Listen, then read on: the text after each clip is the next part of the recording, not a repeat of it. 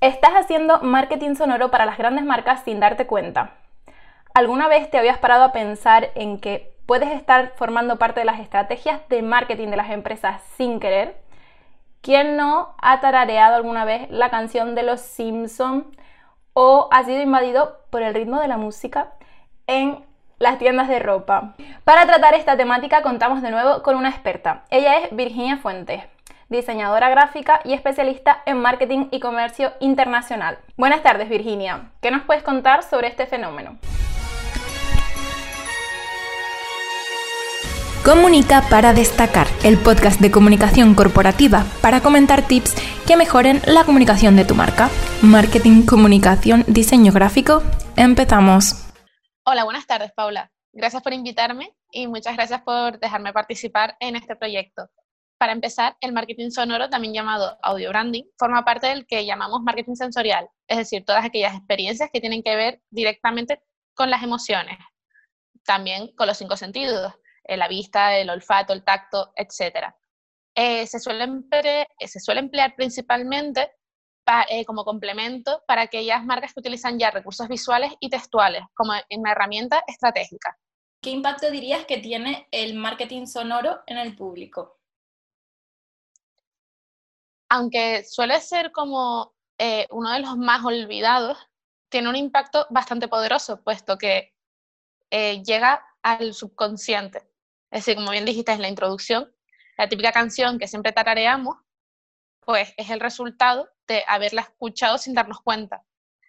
Un ejemplo de ello suele ser eh, cuando entramos en la tienda Disney que nos envuelve la atmósfera, no solo por la decoración, sino también por las canciones que suenan, que son de las bandas sonoras de las películas. Eso sin quererlo nos está creando el ambiente completo de vivir la experiencia Disney. ¿Y hay algún dato o estudio que explique la efectividad de este tipo de marketing? Personalmente, cuando he tenido que tratar del tema, me gusta mucho remitirme a un estudio realizado hace ya un par de años, en 2009, por la agencia sueca, creo que se dice, Herbits International, que enviaron una serie de encuestas para mm, realizar el top de las 70 marcas internacionales que más utilizaban el marketing sonoro. Y salieron resultados que me llamaron la atención, como el de BMW, Disney, como dije antes, eh, McDonald's, Pepsi, entre otros.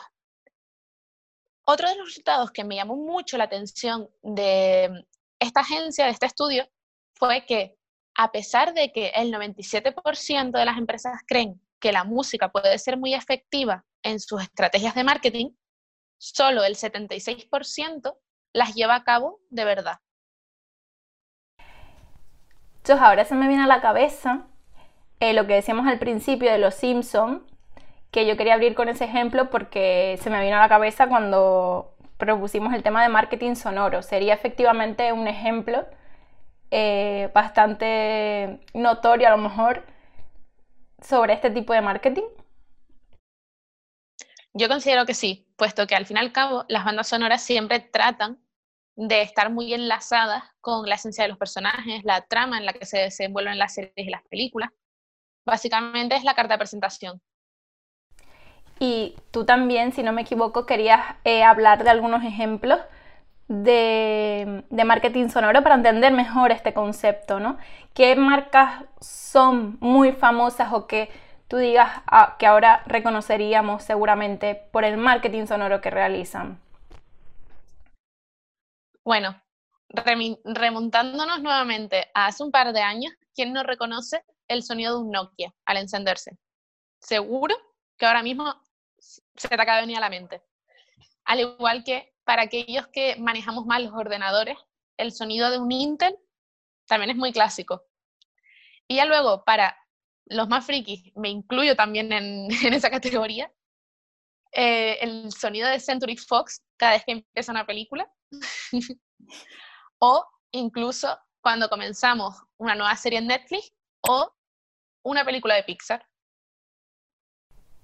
Vale, y vamos ya, si te parece, con las recomendaciones que tú les darías a una marca que esté empezando o que ya esté asentada, que de repente descubra este tipo de marketing y eh, lo empieza a considerar como una posibilidad en su estrategia, ¿qué recomendaciones generales em, y específicas darías a las marcas que quieren incluir esta modalidad en su estrategia? De entrada, mi principal recomendación siempre, sea cual sea la estrategia que quiera incorporar una marca a su, mm, identidad, va a ser que exista coherencia. La coherencia es un factor muy importante en el marketing y que me parece primordial para cualquier em, empresa y de cualquier tamaño.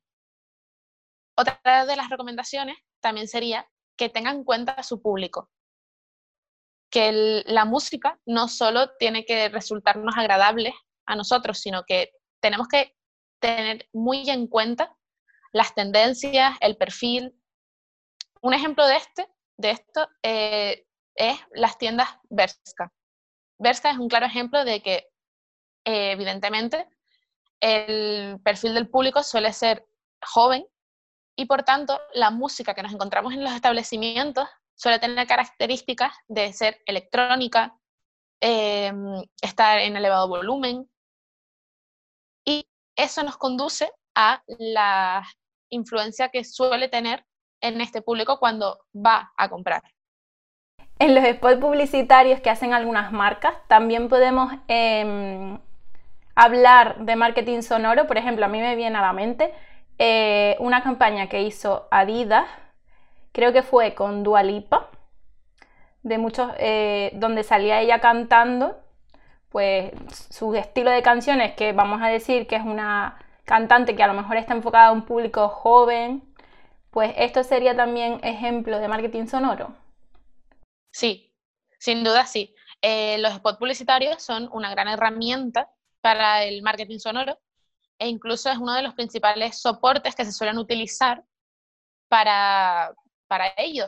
Al igual que en las cuñas de radio, cuando estamos escuchando los 40 o cadena dial, eh, también lo podemos encontrar, eh, bueno, antiguamente se veía mucho más en las páginas web, aunque ahora ya no tanto, em, entre otros. ¿Y cuál sería el titular, por decirlo así, que cerraría em, esta entrevista? O sea, es decir, lo que más destacaría dentro del marketing sonoro para que una marca que, que quiera implantarlo se quede con ello. Que a pesar de que es uno de los grandes olvidados, no hay que tenerle miedo.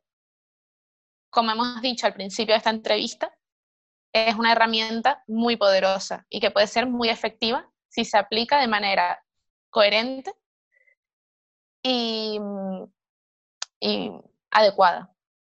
Bien, pues eso ha sido todo por el episodio de hoy. Espero que les haya gustado y que hayan disfrutado de este tiempo que hemos tenido hoy con Virginia Fuentes. Ella eh, la pueden seguir en Instagram arroba birfm24 si no me equivoco y ella es diseñadora gráfica y especialista en marketing y comercio internacional. Yo soy Paula Solet, también diseñadora gráfica y periodista. Nos vemos en el próximo episodio. Gracias por estar aquí hoy. Gracias, ha sido un placer. Comunica para destacar, el podcast de comunicación corporativa para comentar tips que mejoren la comunicación de tu marca. Marketing, comunicación, diseño gráfico